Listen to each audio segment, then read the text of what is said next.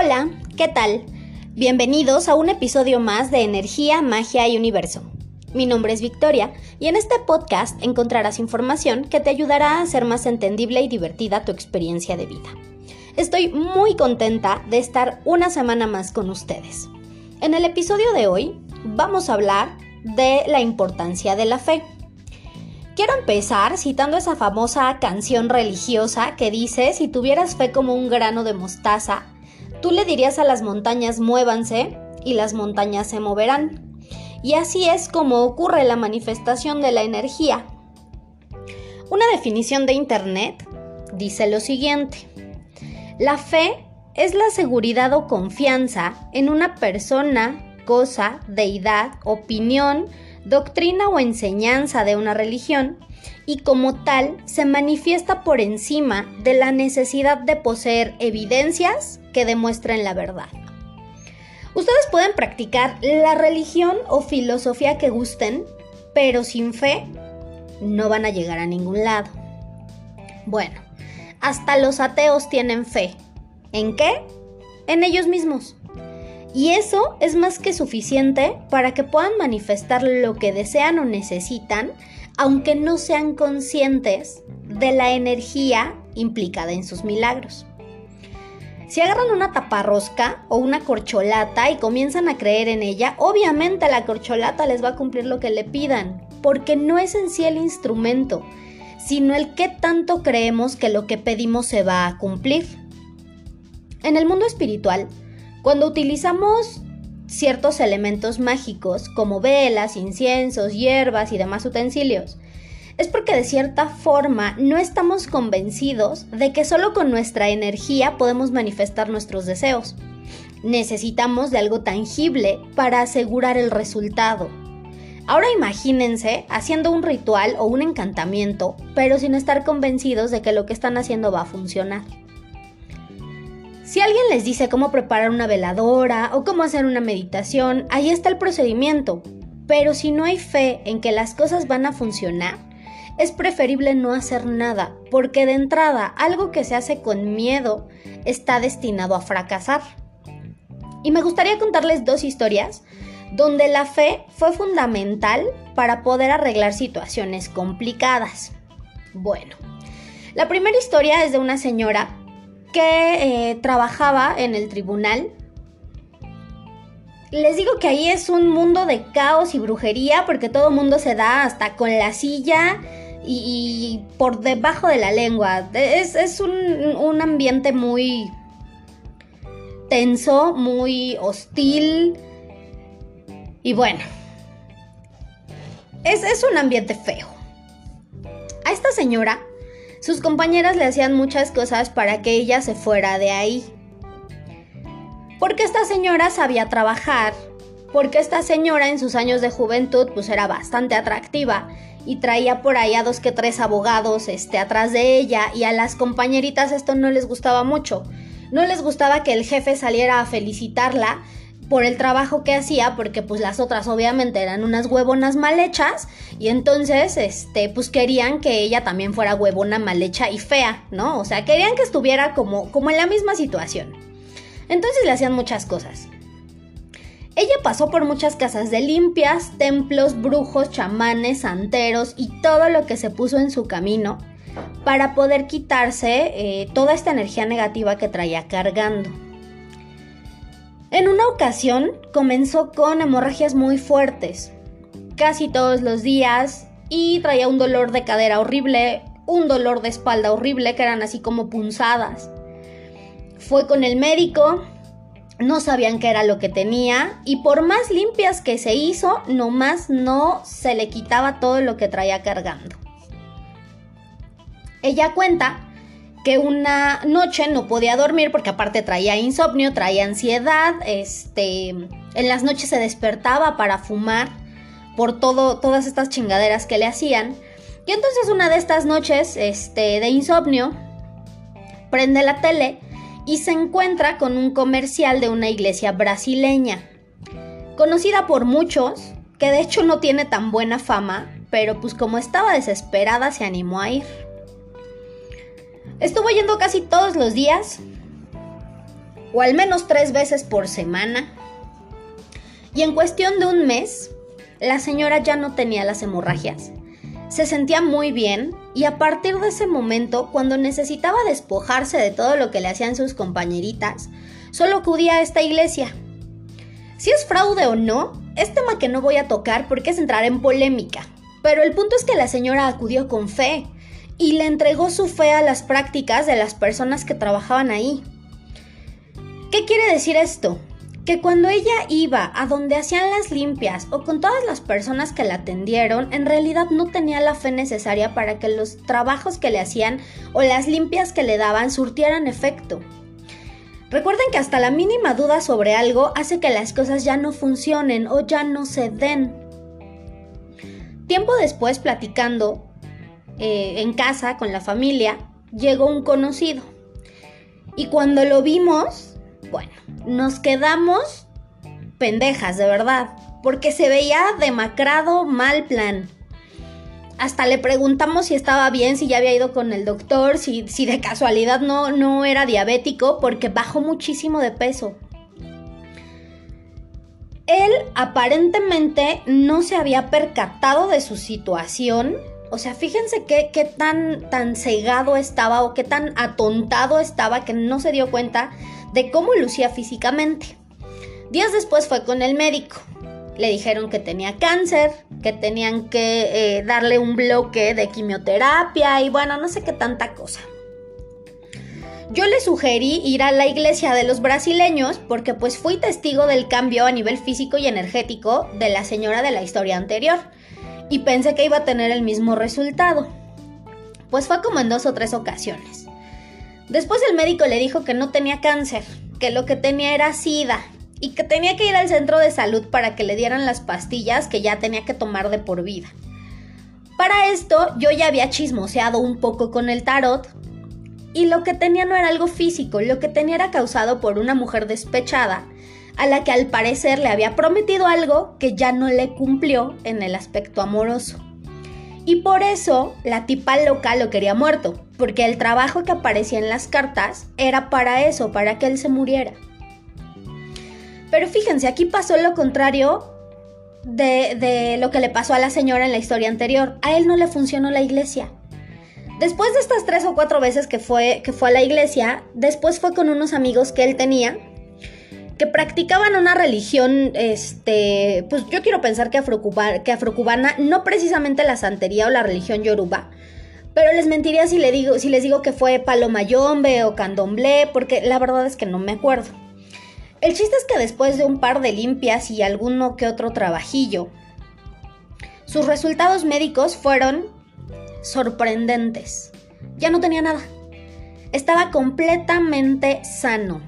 Y ahorita anda como si nada, recuperó el peso, ya se ve hasta cachetón, este, y, y pues fue de verdad sorprendente, porque de pasar de un diagnóstico feo a un diagnóstico todavía más feo, de repente llegar con el médico y que te digan, oye, ¿qué hiciste? Porque ya no tienes nada, sí son cosas que vale la pena platicar. Insisto, no porque una práctica sea mejor que la otra.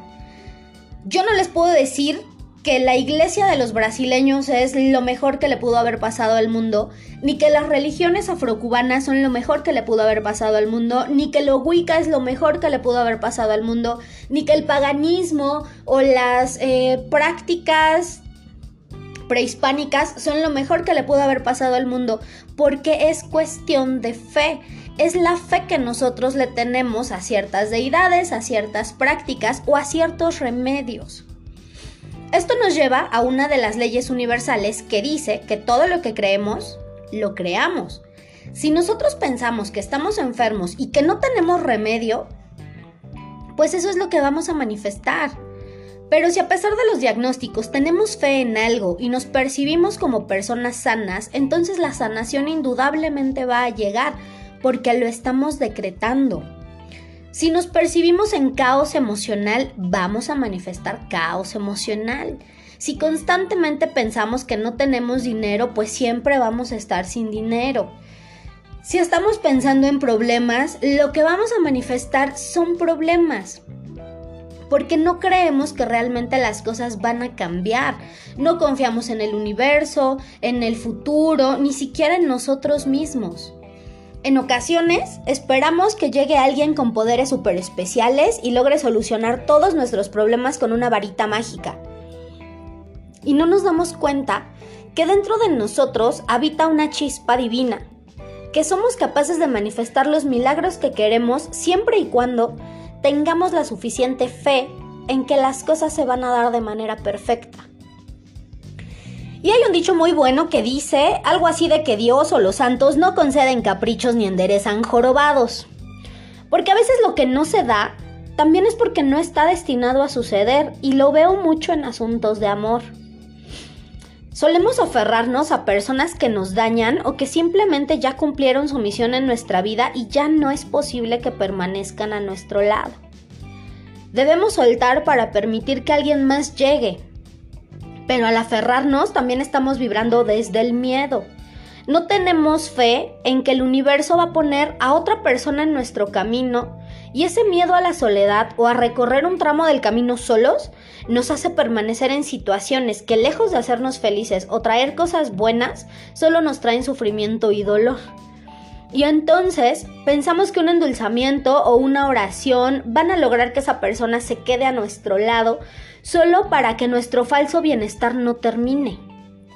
Y la decepción viene cuando a pesar de todo lo que hacemos, esa persona termina alejándose. Ahí también es cuando perdemos la fe.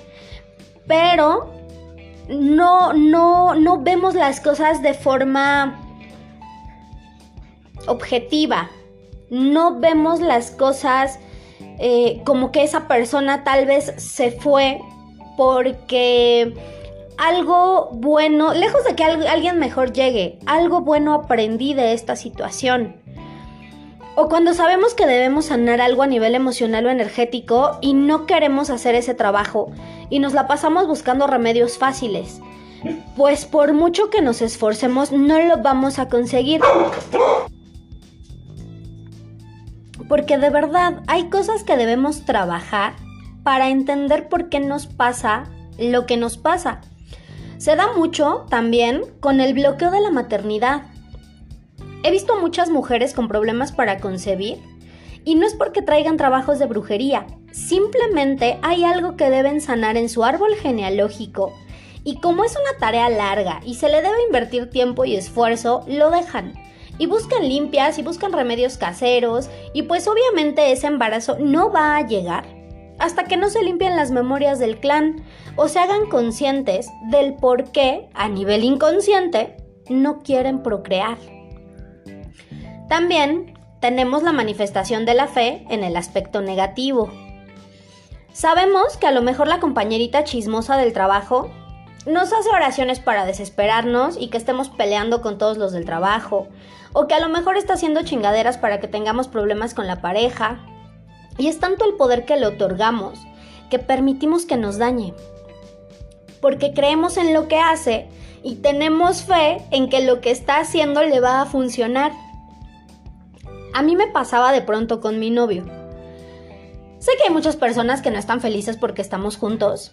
Y a veces cuando percibía que había alguna energía negativa para crear problemas o distanciamiento entre los dos, lo que hacía era prender una veladora para armonizarnos. Eso sí, siempre le decía, oye, ¿sabes qué? Voy a aprender esto porque este, nos están empezando a chingar. Pero ahora cuando siento que eh, ya están empezando a joder otra vez, ya ni importancia le doy. Simplemente me llega la información de que quieren que pelee con él o que quieren causar eh, por ahí conflictos y entonces trato de respirar profundo y mandarlos a la chingada. Cambio de pensamiento y evito darles poder. Porque hasta para las chingaderas, uno debe saber diferenciar cuando es necesario limpiarse o simplemente ignorarlos y seguir adelante. Por eso a veces son útiles las lecturas o consultas con algún oráculo, porque de una u otra forma podemos indagar sobre cierta situación y saber si vale la pena hacer el esfuerzo y no perder la esperanza o de plano soltamos y avanzar, aunque duela, pero estando conscientes de que vienen cosas mejores. Ahora vamos con el tip mágico de la semana. Crea un decreto sobre una situación que desees mejorar o manifestar en tu vida y repítelo todos, eh, todos los días por 21 días. Por ejemplo, soy una fuente inagotable de salud. Cada parte de mi cuerpo vibra en perfecto amor y perfecta armonía con el universo. Decrétalo con fe y vas a ver los resultados. Pero eso sí, tienes que repetirlo con plena confianza en que el universo ya te lo concedió. Quiero enviar un saludo muy especial a Rubén, que nos escucha desde Puebla. Es fan del podcast, nunca se lo pierde. Y ya tuvimos la oportunidad de eh, estar en una lectura. Es una muy buena persona. También le quiero enviar un saludo a Nayeli, Esperanza, Natalie, Karina, Jacqueline, Jenny, Edgar, Maite, Juanis, Mariana y a todos los que comparten el contenido de la página. Muchas gracias por su apoyo, muchas gracias por compartir la información para que llegue a más personas. Este, tengo que hacer un aviso parroquial. Borré algunos contactos de mi teléfono, no fue mala onda, Solo que a veces me entra la desesperación y me da por depurar todo lo que tengo y entonces había contactos con los que ya no tengo contacto. Pero si borré alguno de sus números y en algún momento me quieren contactar nuevamente, pues envíenme un mensajito. Recuerden que de repente me gana la ansiedad. Este, y, a veces siento que tengo ya como muchos contactos o muchos chats en mi teléfono y, pienso que ya no los voy a usar. Entonces me entra, me entra la desesperación, el ansia y borro todo. Pero repito, no fue mala onda. Y bueno, espero que la información les haya gustado y que juntos cambiemos la energía del mundo en amor. Si tienen dudas o comentarios, escríbanme a la página de Facebook Energía, Magia y Universo. Nos vemos en el siguiente episodio.